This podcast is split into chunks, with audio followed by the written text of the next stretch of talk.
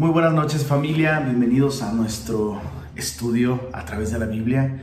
Hoy continuamos con el capítulo 40 de Isaías y estoy muy entusiasmado con esta nueva sección del libro porque viene, viene como el otro lado de la moneda de lo que Dios nos ha estado hablando.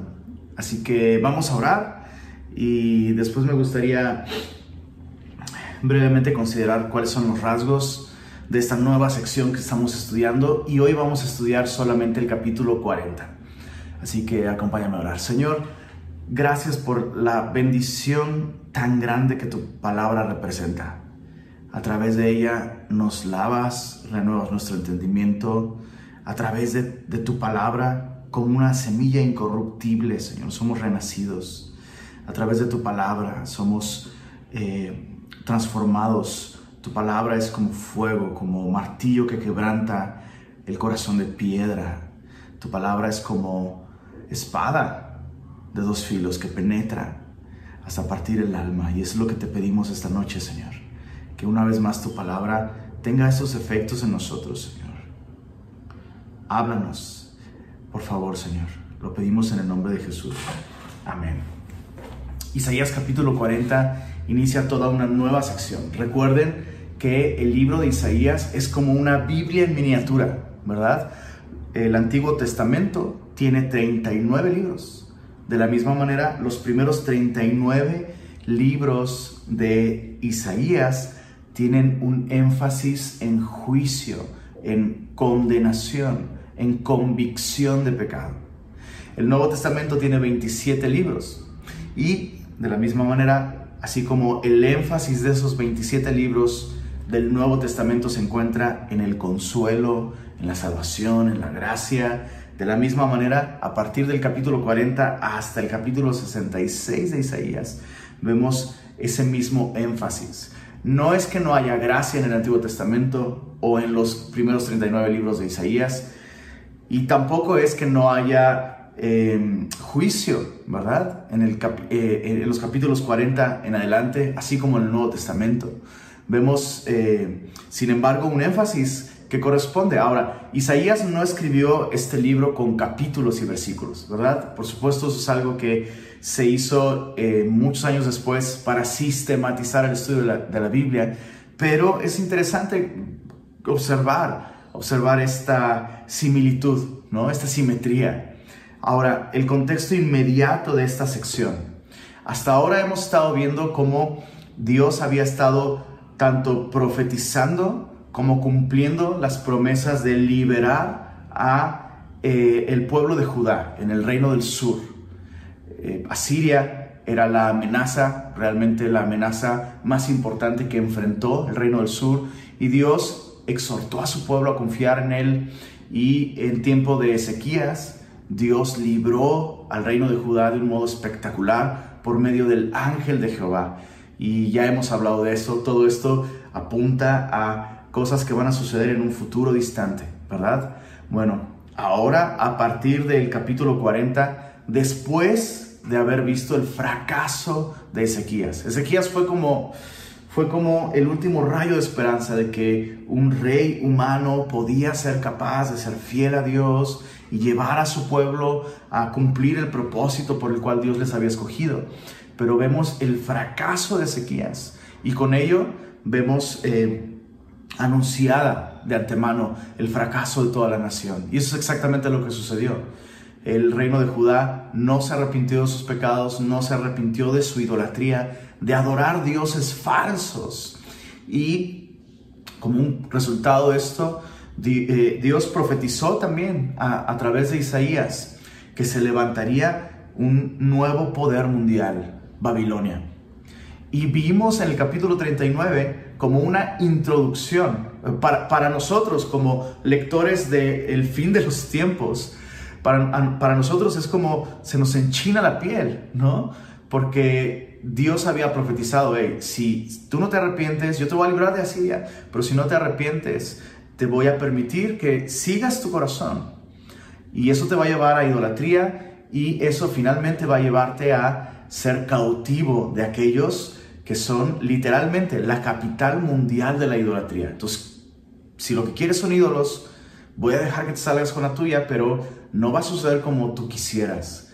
Babilonia va a venir, te va a conquistar, va a llevarte cautivo a su, tierra y vas a estar allá por 70 años. Y entonces eh, vemos, vimos en el último capítulo, capítulo 39, cómo eh, Ezequías al recuperarse de su salud, vemos esa tona, eh, perdón, esa tona, vemos esa nota, esa nota oscura, ¿no?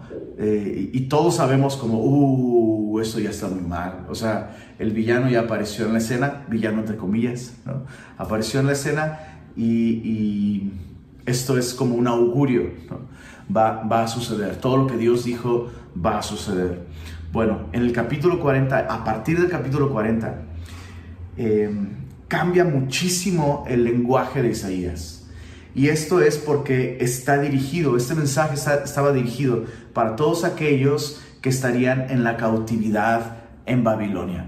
Entonces imagínate, Isaías está escribiendo esto por lo menos por lo menos dos siglos antes del nacimiento de Ciro, rey de Persia. Entonces, chécate, Isaías está diciendo, Babilonia se va a levantar como un gran poder. En tiempo de Isaías, Babilonia no era de ninguna manera una potencia mundial. O sea, sería como decir, perdón por la analogía, pero sería como decir el día de hoy, eh, México se va a levantar como la potencia mundial, ¿no? Es como todo mundo se reiría, diría, oye, no, ¿de qué estás hablando? Bueno, Babilonia efectivamente se levantó, pero ahora Isaías está profetizando algo que va a suceder aún después de Babilonia. Y hay capítulos en donde incluso menciona por nombre a Ciro, rey de los persas. Recuerda que los medos y los persas son los que eh, conquistaron Babilonia. Entonces, ¿qué, es lo que la Biblia nos está enseñando con todo esto? ¿Qué es lo que Dios intenta comunicarle a su pueblo con todo esto? Que toda carne es como hierba. Cuando el pueblo de Dios se ve a sí mismo y ve su fracaso y ve a su alrededor y ve que hay potencias más grandes que ellos, Dios se levanta y dice, hey, ¿quién crees que está en control de todas estas cosas? ¿Quién crees que permanece cuando se levantan los faraones y luego caen? ¿Quién permanece? El Señor. Y cuando se levanta, eh, eh, cuando se levanta Siria y cae, el Señor permanece. Luego cuando se levanta Asiria, caerá y el Señor permanece. Se levantará Babilonia caerá y el Señor permanece. Se levantarán los medos y los persas, caerán. Se levantará Grecia, se levantará Roma y así sucesivamente.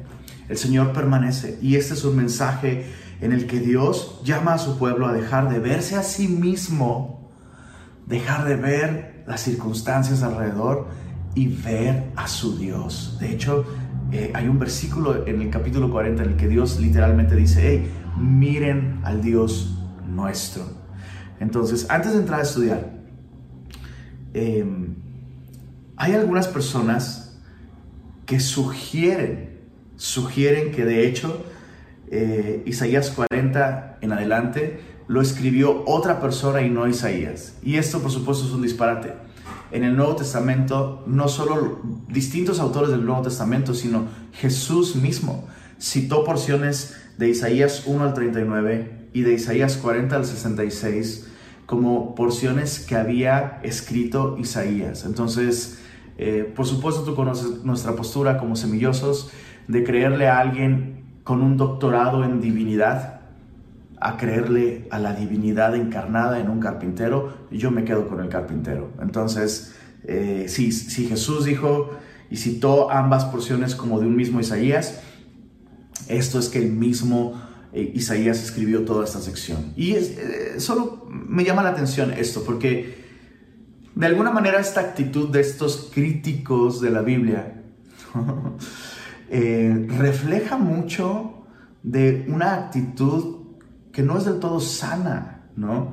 Cuando venimos a la Biblia y de pronto pareciera, pareciera, insisto, pareciera, que hay dos dioses, ¿no? Hay, hay personas que dicen, no, es que yo veo dos dioses, el Dios del Antiguo Testamento sanguinario, implacable, terrible, y el Dios del Nuevo Testamento, ¿no?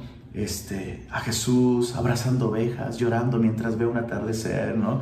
Y, y, esa, debo decir que esa visión es una visión distorsionada de la Biblia. Es una visión distorsionada de su palabra, es una visión distorsionada de Dios. Repito, hay demasiada gracia en el Antiguo Testamento. Eh, como para decir, no hay gracia en el Antiguo Testamento. No, sí hay, pero el énfasis se encuentra en la perfección de Dios y, la, eh, y el pecado y las fallas humanas. Y en el Nuevo Testamento, aquellos que dicen, uy, el Nuevo Testamento, pura gracia. Bueno, nada más léete Primera de Juan. Empecemos por el apóstol del amor. Vamos, vamos, atrévete. Y, veremos si no hay también un énfasis en la verdad, en la justicia, eh, por supuesto, el énfasis mayor se encuentra en la gracia. Entonces, lo que quiero decir es que así como no hay dos Isaías, no hay dos dioses y no hay discordia entre el mensaje del Antiguo y del Nuevo Testamento. Necesitamos los dos. Aterricemos todo esto que estamos diciendo algo práctico. No puedo experimentar la gracia de Dios y el consuelo de Dios, capítulos 40 en adelante, Nuevo Testamento, si no experimento primero su convicción, convenciéndome de mi pecado, aceptando que estoy condenado por mi propia naturaleza, por mis propios actos, por quien soy. No hay consolación de Dios si, si primero no experimento la convicción de mi pecado. Entonces, dicho esto, eh, el contexto inmediato va a hablarnos eh, de Ciro siendo usado por Dios para levantarse y permitir el regreso de su pueblo a la tierra prometida y con ello su restauración. El contexto distante y final y absoluto tendrá cumplimiento en Jesucristo. Hay porciones también donde evidentemente Dios está hablando de una manera parcial del pueblo eh, veremos esta sección en donde Isaías 53 se encuentra en el corazón, los cantos del siervo. Y claro que una interpretación correcta es que esos capítulos están refiriéndose a Israel, que después de haber sido disciplinado, herido, castigado por Dios para limpiar, purificar su corazón de su idolatría, ahora es restaurado y ahora eh, puede disfrutar de vida. Pero el cumplimiento máximo de esto tiene que ver con Jesucristo. Entonces, capítulo 40, verso 1, mira cómo comienza esta porción, de inmediato cambia el, el lenguaje. Consolaos, consolaos, pueblo mío, dice vuestro Dios. Hablad al corazón de Jerusalén. Decid a voces que su tiempo es ya cumplido, que su pecado es perdonado. En nuestro lenguaje en español se pierden algunos detalles, pero en su idioma original esta idea, esta idea de hablar al corazón eh, em, evoca el tipo de comunicación que tendría un esposo con su esposa. Solo un esposo es capaz de hablar al corazón, de llegar al corazón de su esposa. Y vemos, vemos esta imagen a lo largo de todo el Antiguo Testamento, donde Dios se presenta como este esposo fiel. De hecho, en Isaías, ¿recuerdas? Eh, Dios se lamenta porque su esposa, que alguna vez fue fiel, ahora se está comportando como ramera. Y Dios, con un corazón roto, le pregunta, ¿qué te hice? ¿En qué te fallé? Bueno, ahora Dios está diciendo, hey, hablad al corazón de Jerusalén. Después de su gran infidelidad, después de su rebelión, Dios aún ama a su pueblo. Y eso es algo tan importante. Tengan cuidado, mis amados semillosos, con todas esas doctrinas o personas que promueven este tipo de doctrina, donde dicen que Dios desechó a Israel y que la iglesia somos el nuevo Israel. Hay que tener mucho cuidado con eso. Hay un problema terrible con esa, eh, con esa enseñanza. Y el problema radica en que esa enseñanza niega la fidelidad de Dios. O sea, ¿cómo yo puedo descansar en que Dios no me va a desechar a mí como desechó a su pueblo, si es que en verdad desechó a su pueblo. Y entonces ese temor lleva a esas personas al legalismo nuevamente. Eso es, tiro por viaje. Por favor, escucha, escucha lo que te estoy diciendo. Ten cuidado, ten cuidado. No, pero es que no tiene nada de malo eh, estudiar como que las, las, la historia y las leyes de Israel. Pues es lo que estamos haciendo en Semilla verso a verso, capítulo a capítulo, en un contexto sano, bíblico. Ten mucho cuidado. Cualquier doctrina, cualquier idea que diga Dios desechó a su pueblo, no tardará en sugerir que a menos que tú hagas esto o aquello, Dios te puede desechar. Y vemos aquí a, Dios como un esposo fiel buscando a su esposa infiel, dice, hablad al corazón de, Jerusalén, decid a voces que su tiempo ya cumplido. Esta idea de su tiempo cumplido se refiere a un tiempo de servicio militar o incluso un tiempo en el que se está bajo ataque. Entonces, e, evidentemente Dios retiró su mano de protección. ¿Por qué? Porque el pueblo de Israel insistió, déjame en paz, quiero pecar a gusto, déjame en paz, ya no me busques, ya no me digas, ya, bueno, ¿qué quieres? ¿Quieres sacrificios? Ahí están, órale pues, ya, pero déjame vivir con mi pecado, ¿qué más quieres? Entonces Dios retira su mano y el pueblo entonces es atacado y Dios dice, hey, ese tiempo ya terminó, ya, ya, ya te di suficiente de lo que tú querías, y ahora yo voy a intervenir y voy a terminar con este tiempo en el que eres destruida. Tu pecado es perdonado.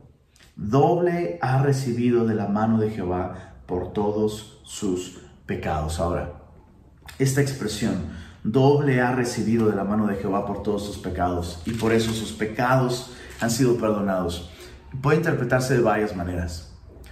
Una, una manera de interpretarlo es que eh, en ese tiempo había una costumbre, cuando una persona tenía una deuda, al liquidar, al pagar la factura, em, en, el momento en que liquidaba la factura, la persona a la que le debía le entregaba un documento con la deuda, pero lo doblaba y ponía una inscripción donde decía pagado.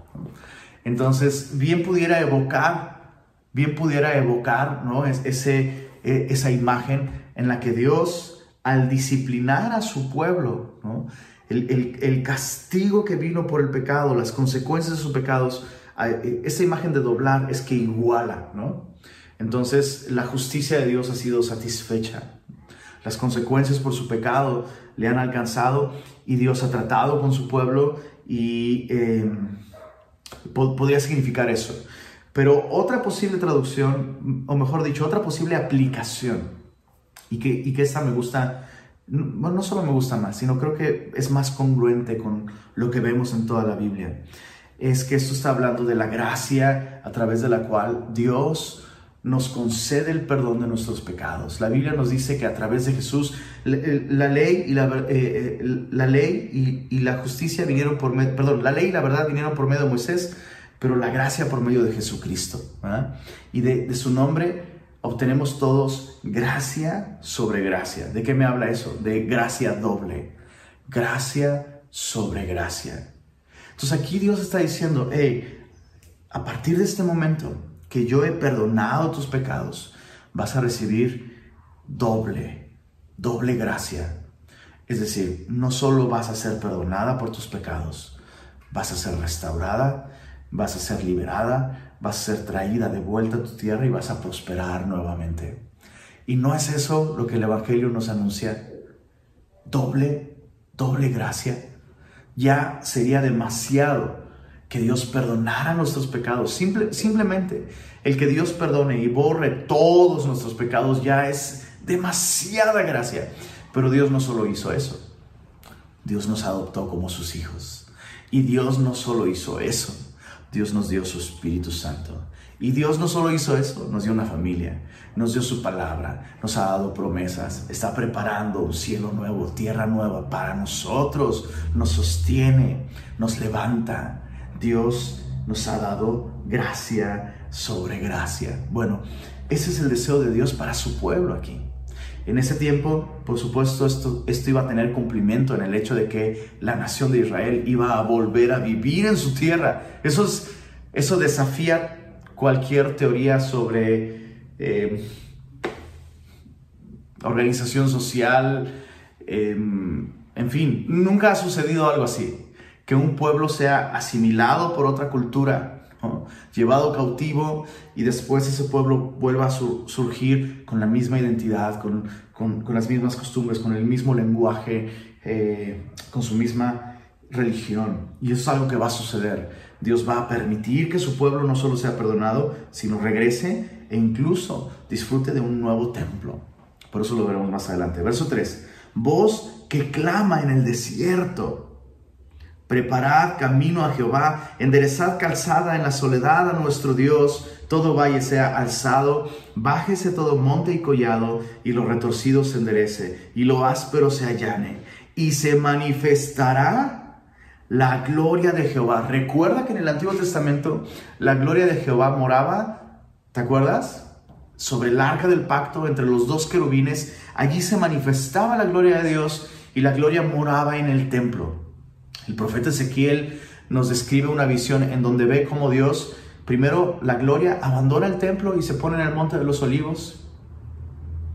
Y capítulos más tarde, Ezequiel describe la visión en donde después de que el pueblo, o sea, el pueblo ignoró que la gloria de Dios se fue de ahí, y entonces Dios estando en el monte de los olivos, su gloria allí decide partir y fue llevada a los cielos, y nadie se dio cuenta. Nadie extrañó a Dios. Qué terrible, ¿no?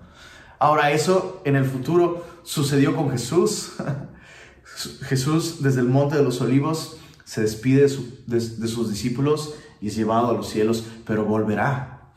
Bueno, en este caso, evidentemente los lectores eh, tendrían de inmediato una imagen de un nuevo templo. ¿Cómo podría eh, manifestarse la gloria? ¿Cómo podría manifestarse nuevamente la gloria de Dios? Tendría que haber un templo. Y bueno, Jesús dijo, yo soy este nuevo templo. Destruyan este templo, que es mi cuerpo, y en tres días lo reedificaré. Ahora, ¿te diste cuenta del verso 3? ¿Te, ¿Te, evocó algún texto del Nuevo Testamento? Voz que clama en el desierto, preparad camino a Jehová. Justamente así inicia el Nuevo Testamento con Juan el Bautista. Ahora, recuerda, aquí en Isaías, esto está haciendo referencia a un, a un heraldo. En este tiempo, esa era la costumbre en la que un rey visitaba una ciudad. Un heraldo normalmente eh, era enviado de antemano para ir anunciando en las ciudades por donde iba a pasar, va a venir el rey, todo valle se alzado, bájese todo monte y collado, lo torcido se enderece, lo áspero se allane y está hablando de preparar el camino por donde el rey va a pasar. Entonces era un honor, era considerado un honor que el rey les visitara y entonces el heraldo decía, y tienen que prepararse para eso. Quiten todos los obstáculos, ¿no? O sea, imagínate, el rey va en su carruaje y ¡pum! Un bachezote. No, bueno, ningún rey nos visitaría en Monterrey, sin duda.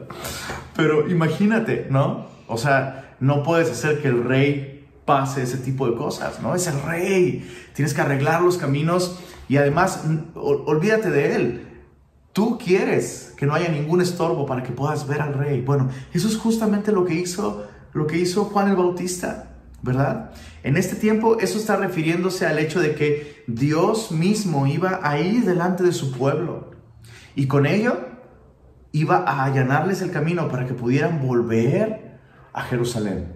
Pero esto tendrá cumplimiento eh, perfecto a través de Juan el Bautista y su anuncio de que el rey, de que el reino de los cielos se ha acercado y el rey viene detrás de él, ¿verdad? Verso 6.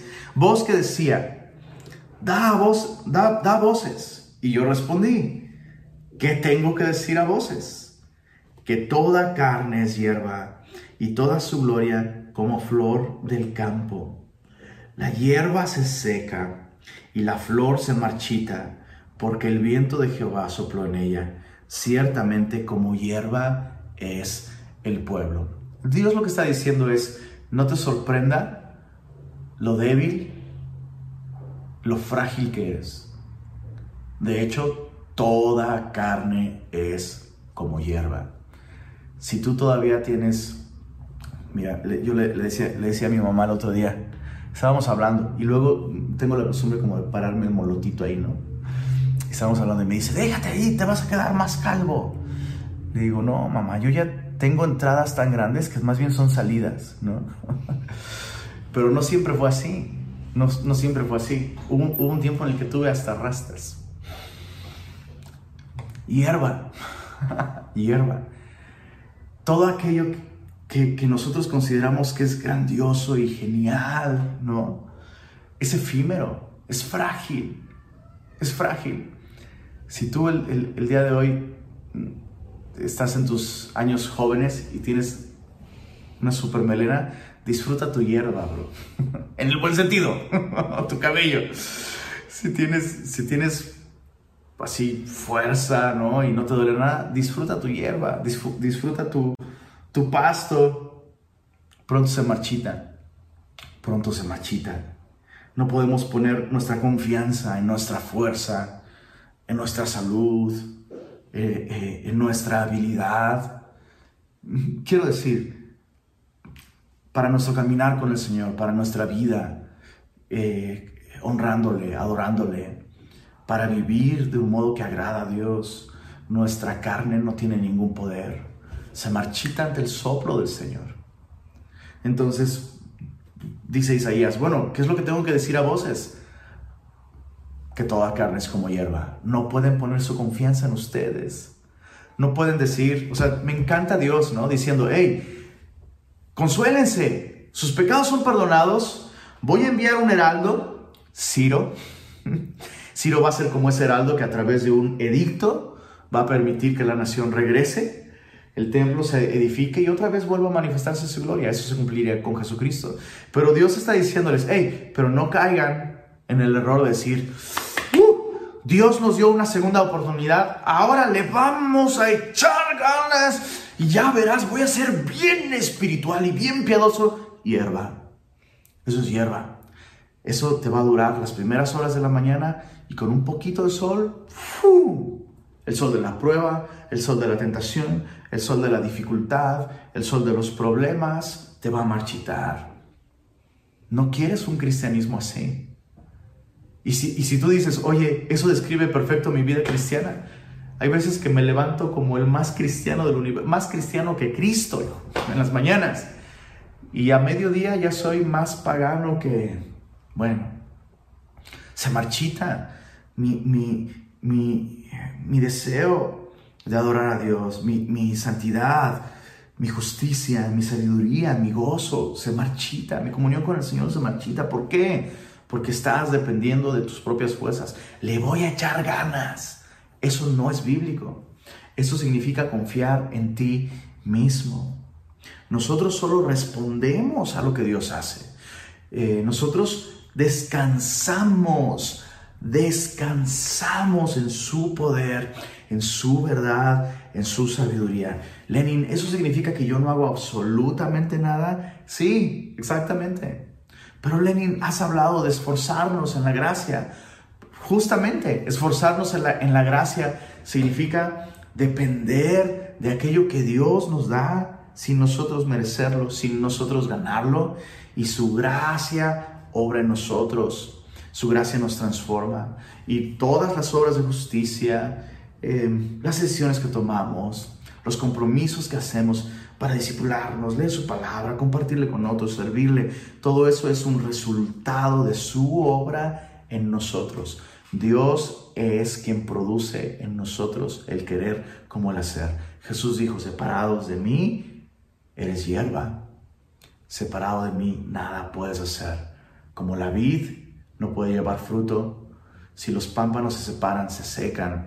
De la misma manera vosotros no podéis hacer nada separados de mí. Verso 8, Isaías 40, sécase la hierba, marchítase la flor, mas la palabra del Dios nuestro permanece para siempre. En su idioma original, eh, esta idea de permanece para siempre más bien es se levanta para siempre. Todo cae. Religiones, filosofías, movimientos. El cristianismo no es un movimiento, De ninguna manera es un movimiento. Es el misterio de Dios, es el plan de Dios, es el beneplácito de su voluntad. Su palabra permanece. Cuando todo cae, cuando todo falla, su palabra sigue allí, intacta, permanece para siempre. ¿En qué vas a invertir tus mañanas?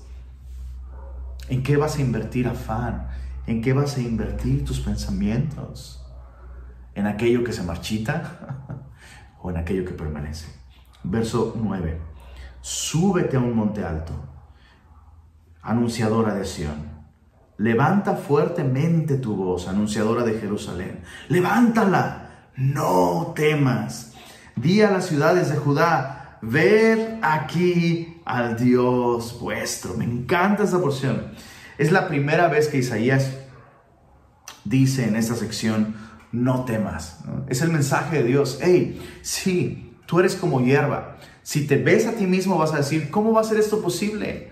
¿Cómo podríamos, aun si pudiéramos volver a nuestra tierra, lo cual es imposible?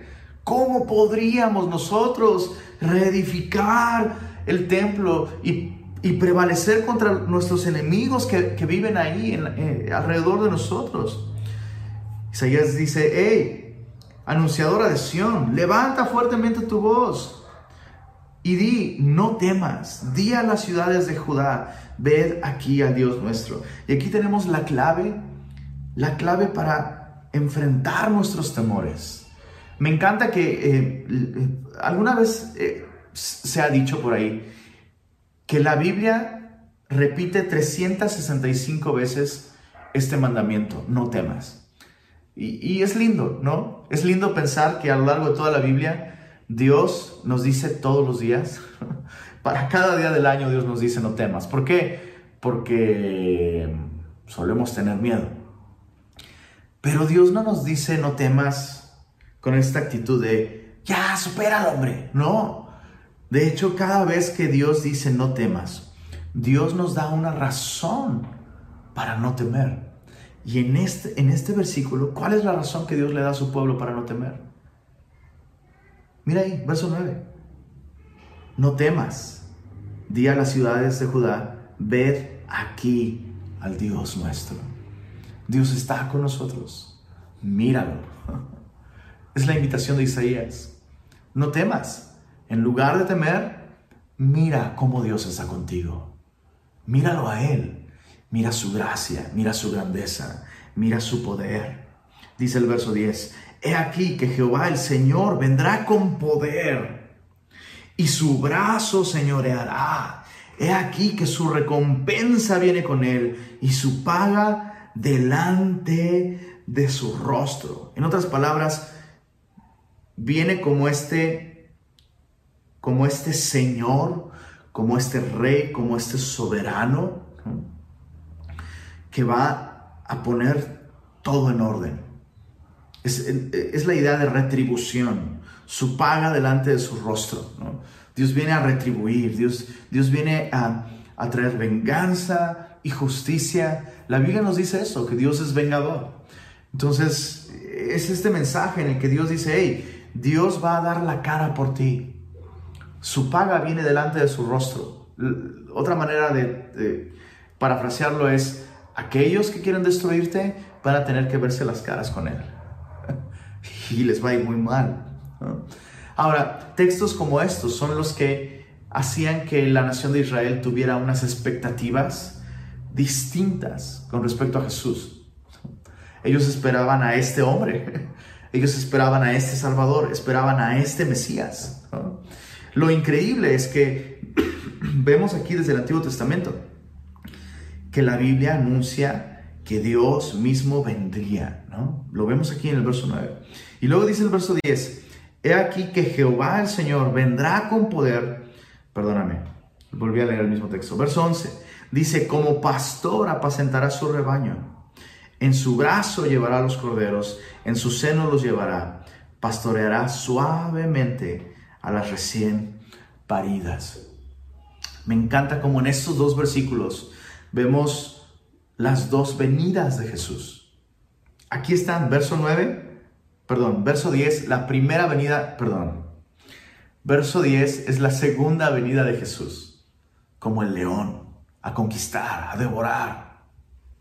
Verso 11, vemos la primera venida de Jesús, como el buen pastor que su vida da por las ovejas. Ahora, hay algo bello en el verso 11. Dice, como pastor apacentará su rebaño. Y dice, en su brazo llevará los corderos y en su seno los llevará. Pastoreará suavemente a las recién paridas. Me encanta esta imagen de Jesús buscando esta cercanía con nosotros. Buscando esta cercanía con nosotros. Ahora, verso 12 en adelante. Después de este mensaje de Isaías, pueblo mío, consuélate. El Señor te está buscando. Aunque fuiste infiel, aún te ama. Es un esposo fiel y Él ha perdonado tus pecados y Él ha, por medio de su palabra, ha prometido que se va, va a preparar el camino. Él va a ir delante de ti y va a preparar el camino para que tú puedas volver a la tierra y ser restaurada. No te mires a ti misma. Tú eres como hierba. Todos son como hierba, no solo tú.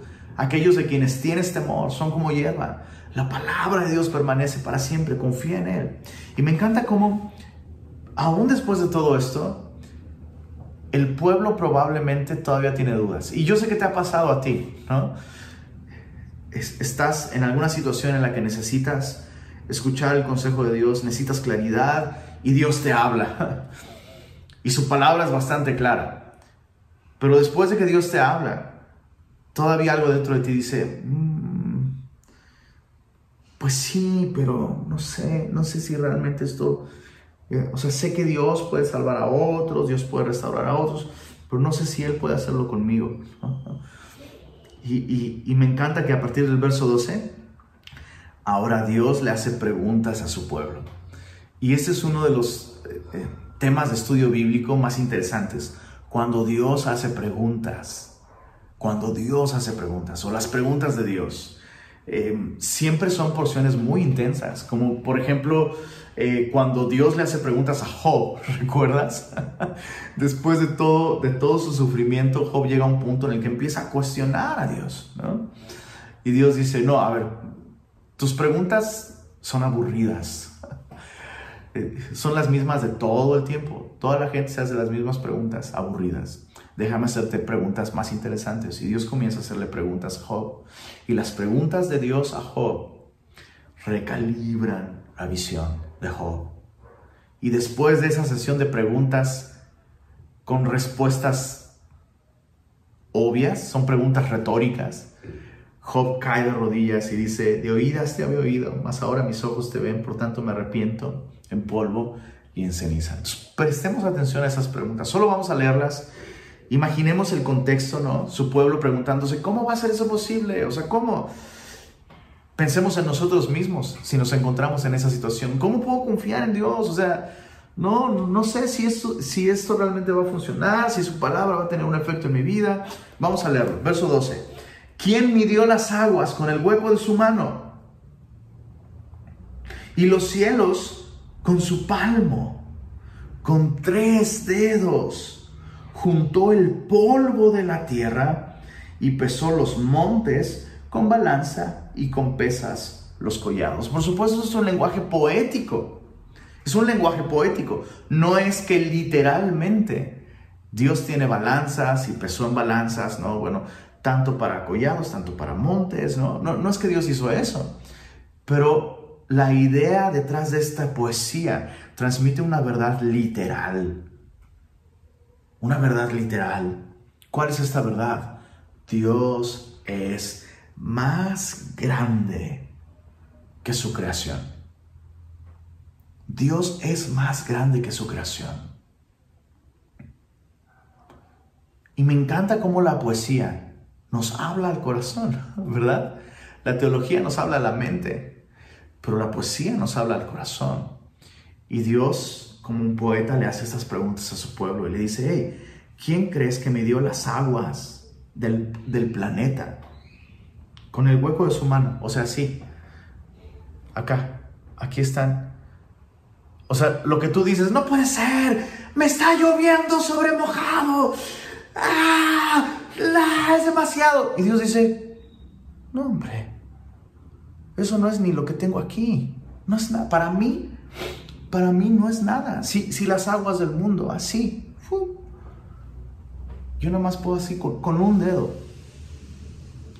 Tú que dices que te llueve sobre mojado, con un dedo yo puedo ampararte. Con, tres dedos, con tres dedos, junto todo el polvo de la tierra. Entonces imagínate que Dios hace, hace esto. Y, y todas tus angustias, todos tus temores, todos tus pavores, todos tus problemas están aquí. Listo. Ese es nuestro Dios. Ese es nuestro Dios. Es más grande que su creación. Ahora sigamos. Dice el verso, verso 13. Y, y dices, bueno, pues si Dios puede hacer eso, ¿por qué no lo hace? Pues escucha, verso 13. ¿Quién enseñó al Espíritu de Jehová? ¿O le aconsejó enseñándole? Entonces Dios no solo es más grande que su creación en poder, Dios es más grande que sus criaturas en sabiduría. Dios es más grande en sabiduría. Entonces no aconsejes a Dios. Dios, yo sé, va, amén, yo creo, con tres dedos tú puedes hacer que mis problemas desaparezcan. Pues hazlo, Señor, mira, yo te lo aconsejo. Es más, déjame mostrarte mis razones. Déjame mostrarte, Señor, lo que hoy vi en mi devocional y cinco puntos por los cuales tú tienes que hacer lo que yo te estoy pidiendo. Y, Dios dice, hey, ¿quién le enseñó al Espíritu de Jehová? ¿O le aconsejó enseñándole? ¿A quién pidió consejo para ser avisado? ¿Quién le enseñó el camino del juicio? ¿O le enseñó ciencia? ¿O le mostró la senda de la prudencia? Dios es que es prudente. Mira, hacer esto es prudente. En serio, o sea, nosotros vamos a enseñarle a Dios.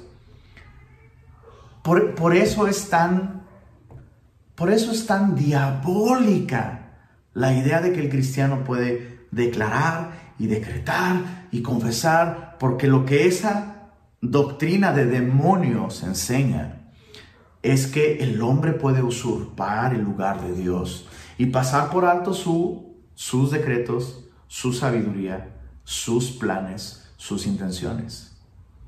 No podemos, no podemos hacer eso. Si, si tú aprendiste a orar de esa manera, mi consejo es arrepiéntete porque tu perspectiva de Dios no es la correcta. O sea, Dios no es como como un ídolo pagano, producto de la fantasía, como un ser mitológico, que, híjole, si sabías las palabras mágicas, correctas, pues ya le atabas de manos. O sea, Dios no nos ve y dice, y ya declaró, pues ahora tengo, me veo obligado a hacer como Él dice. Es que, híjole, eh, Trinidad, reunámonos, consejo, ¿hay alguna manera de salirnos de eso? No, no, ya nos amolamos, ya declaró, ya decretó. Este, no, y el hijo dice, y aparte decretó en el nombre de Jesús, entonces pues ya no se puede hacer nada. Esa no es una perspectiva correcta de Dios. Arrepiéntete, si tú obras de esta manera, arrepiéntete. Y no digo esto para condenarte, Dios te está enseñando a través de su palabra, Dios nos está enseñando a través de su palabra. ¿Quién le ha enseñado a él? Dios es más grande que su creación en poder, Dios es más grande que su creación en sabiduría. Verso 15, he aquí que las naciones le son como la gota de agua que cae del cubo y como menudo polvo en las balanzas le son estimadas. Ese polvo que aún, que aún básculas digitales el día de hoy no lo detectan. ¿Qué es que qué va a pasar? ¿Qué va a pasar? Eh, eh, es que parece que ahora eh, eh, China y Estados Unidos y se, avecina una guerra y Dios, ¿cómo va a serle Dios? Es como una gota. O sea, ¿alguna vez has movido una cubeta y por el movimiento sale una gota y te cae en el pie y ¡Ah! ¡No puede ser! ¡Llamen a un hospital, por favor! No, no es absolutamente nada. No, no, no es nada. Dice el verso 16, ni el Líbano bastará para el fuego, ni todos sus animales para el sacrificio, como nada. Observa, la palabra clave aquí es como, en toda esa sección. Como gota, como menudo polvo, como polvo, verso 17, como nada son todas las naciones delante de él. Y en su comparación serán estimadas en menos que nada y que lo que no es. Pregunta de Dios. Otra pregunta. ¿A qué pues haréis semejante a Dios? ¿O qué imagen le compondréis? Eso es muy claro. Eso es muy, muy claro la nación de Israel estaba practicando la idolatría. Y vemos incluso desde el libro de Éxodo cómo la nación de Israel cayó en este terrible error de hacer alguna imagen de fundición y decir, bueno, este es Jehová. No, o sea, sí, me hice una imagen de fundición, pero no estoy adorando a Moloch, no estoy adorando a Mammon, no estoy adorando a Astoret, estoy adorando a Jehová. Voy a decir que este es Jehová. Y Dios dice, hey, neta, o sea, ¿a quién, a qué me, asemejaréis? ¿Qué imagen me, me compondréis? Por eso es que yo creo que hay que tener mucho cuidado. Eh, a veces usamos analogías para explicar cómo es Dios y es muy importante que no estiremos esas analogías hasta el punto de reducir a Dios a una analogía. Eh, una que escucho con mucha frecuencia, ¿no? Es, eh, ¿cómo podemos entender la, Trinidad? Ah, es muy fácil. Entender la Trinidad, ¡uh! Facilísimo. Facilísimo. Es como, como un huevo. El, el huevo es uno, tiene cáscara, tiene clara y tiene yema. ¡Pum! Problema resuelto. Resolví el gran misterio de la Trinidad. ¿A qué lo comparaste? A un huevo. ¿Neta?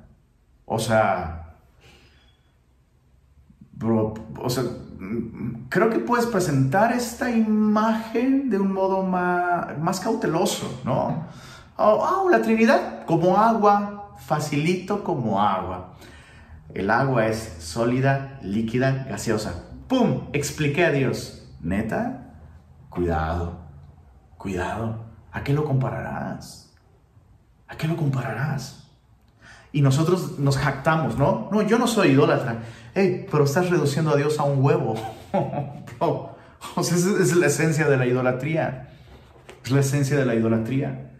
reducir a Dios a los confines de nuestro entendimiento. El artífice, verso 19. El artífice prepara la imagen de talla, el platero le extiende el oro y le funde cadenas de plata. El pobre escoge para ofrecerle madera que no se apolille. Se busca un maestro sabio que le haga una imagen de talla que no se mueva.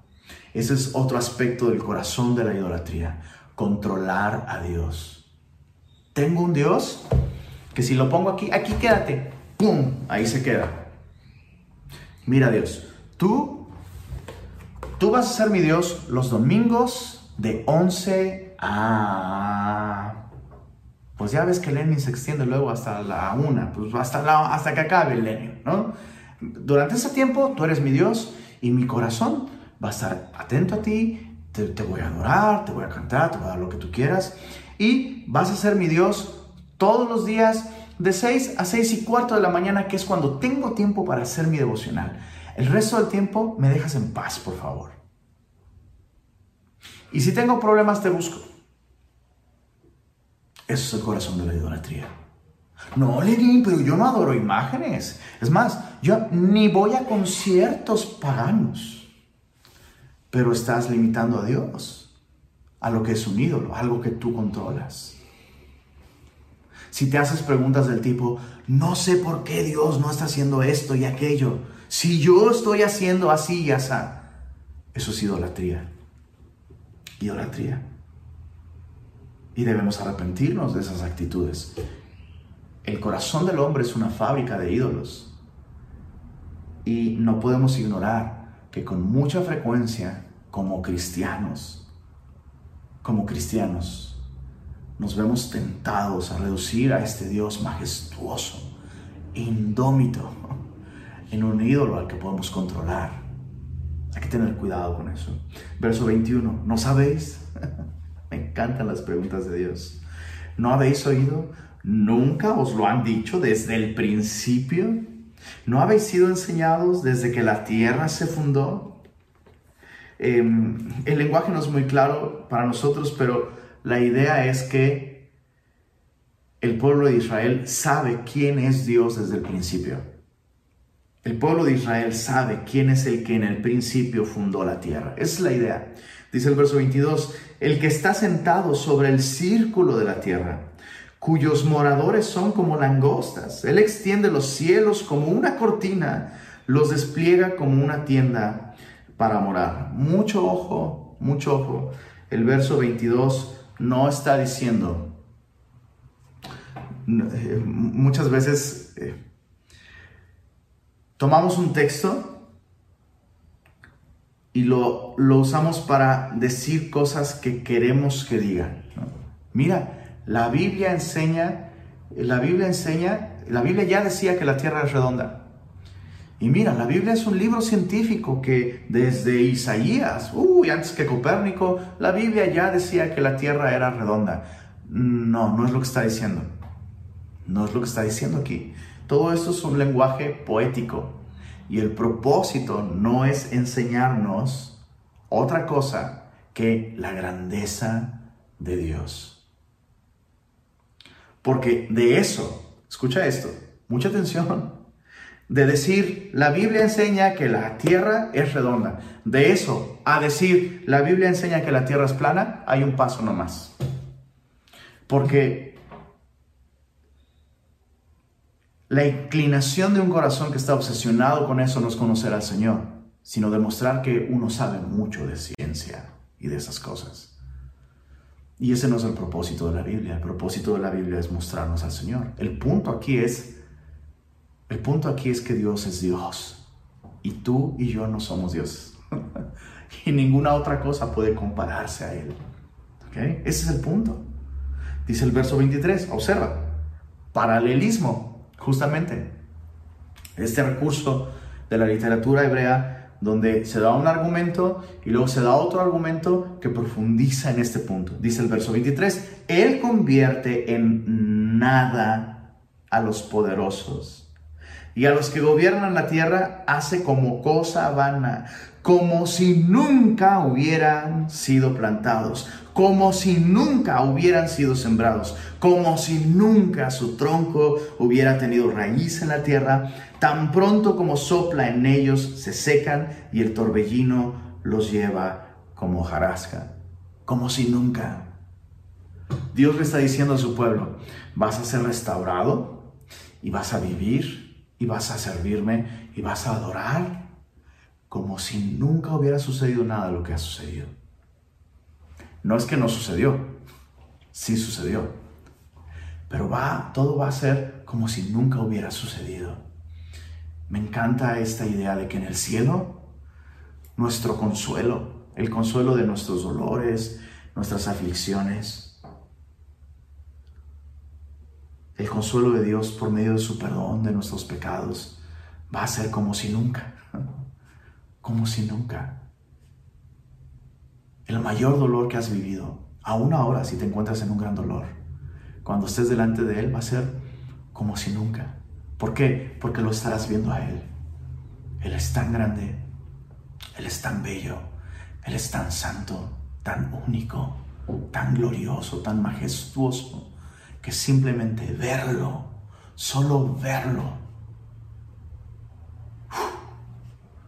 Todo el dolor, toda la vergüenza, toda la condenación, todo el sufrimiento, como si nunca, como si nunca. ¿A qué pues me haréis semejante o me compararéis? dice el santo. Un llamado de Dios, verso 16, levantad en alto vuestros ojos y mirad quién creó estas cosas. Perspectiva. Cuando vemos a Dios, nuestras circunstancias cobran el tamaño y el color correcto. Cuando vemos a Dios, encontramos las razones para no temer. Él saca y cuenta a su ejército. A todas, hablando de las estrellas, a todas llama por sus nombres. Ninguna faltará. Tal es la grandeza de su fuerza y el poder de su dominio. ¿Por qué dices, oh Jacob? Y hablas tú, Israel, mi camino está escondido de Jehová y de mi Dios pasó mi juicio. O sea, Dios ya me olvidó. Dios tiene tantas cosas que resolver que ya ni, ya ni, ya no, no me ve. Dios ya no me ve. Dios no escucha. Se le traspapeló el trámite donde metí una petición. ¿Por qué dices esto? A mí Dios no me ve. A mí Dios no me escucha. ¿Por qué dices esto? Verso 28, ¿no has sabido, no has oído que el Dios eterno es Jehová, el cual creó los confines de la tierra, no desfallece, ni se fatiga con cansancio, y su entendimiento no hay quien lo alcance? O sea que si tú dices, no, Dios sí escucha, pero Dios ya se cansó de mí. Dios te dice, no, yo no me canso. Es más fácil que un joven pierda la paciencia y se canse y se agote y se le acaben los recursos. Yo no me canso. Él da fuerza al cansado y multiplica las fuerzas al que no tiene ningunas. Los muchachos se fatigan y se cansan, especialmente los de ahora, que nomás aquí con un control o con un teléfono no se ejercitan, no hacen nada. Especialmente los de ahora se fatigan, flaquean, caen, pero los que esperan a Jehová tendrán nuevas fuerzas, levantarán alas como las águilas, correrán, no se cansarán, caminarán, no se fatigarán. Es muy claro, ¿no? Después de leer todo este capítulo, casi es imposible no tener fe y no descansar en el Señor. Ahora Dios hace este requisito, Dios pone este requisito, hey, levanten sus ojos, mírenme a mí y esperen a Jehová. Este llamado a esperar a Jehová no es un llamado a la inactividad, a no hacer nada. No. Este llamado a esperar al Señor es no moverse sin Él. Es una actitud constante y no es pasiva. Eh, el día de ayer eh, estoy, estoy, tratando de entrenar a mi, a mi a mi perra para que no jale la correa. Siempre ha jalado la correa. Y descubrí una, técnica eh, en internet para entrenarla. Y dice, pero eh, el, el, foco, está en la atención. Entonces, este entrenador te dice, no le pongas la correa y entrénala en un espacio seguro y asegúrate de que tu perra tiene tu atención. Entonces tienes que avanzar. Tu perro tiene que estarte, eh, va viendo, va viéndote, va viéndote, va viéndote. Y, y, tiene, tiene que, tienes que hacer cambios repentinos, ¿no? Paras. Y la perra se va acostumbrando a que tú vas parando o vas cambiando la dirección y eso hace que esté atenta. Entonces, lo que está haciendo esa perra es esperar en mí. Y eso significa no que está allá afuera sentada, no, y pues ahorita, si me llaman, lo sigo. No, está completamente su atención puesta en mí. Es algo completamente activo. Y es la manera en la que debemos vivir como perritos, viendo al Señor. Y, y, y nomás, nomás, nomás, le hago así, ¿no? Y levanta la, orejita, Es lo mismo, así debemos vivir, esperando en el Señor. Qué consuelo, ¿verdad? Vamos a orar. Señor, gracias por tu palabra. Gracias por recordarnos quién eres tú y quiénes somos nosotros también, Señor. Somos como hierba. Nuestros esfuerzos, nuestra piedad no es nada, Señor. Y hoy tú nos has hablado al corazón, Señor. Nos has recordado esa gracia sobre gracia que nos has dado. Y aún en medio de cualquier bache espiritual en el que nos encontremos, aun si hay personas en esta noche, Señor, que están en disciplina y que quisieran ser restauradas y no saben cómo. Hoy tu palabra ha sido tan clara, Señor. Tú estás por nosotros. Tú nos amas. A través de Jesús nos has dado gracia sobre gracia. Permítenos vivir con esta mirada constante en ti, Señor como, como dice este antiguo himno, Señor, una mirada de fe. Una mirada de fe es la que puede salvar al pecador. Ayúdanos a mirarte con claridad, Señor. Y que nuestra vida sea resumida en eso, en esperar en ti, en tener nuestros ojos puestos en ti. Gracias por tu palabra, Señor.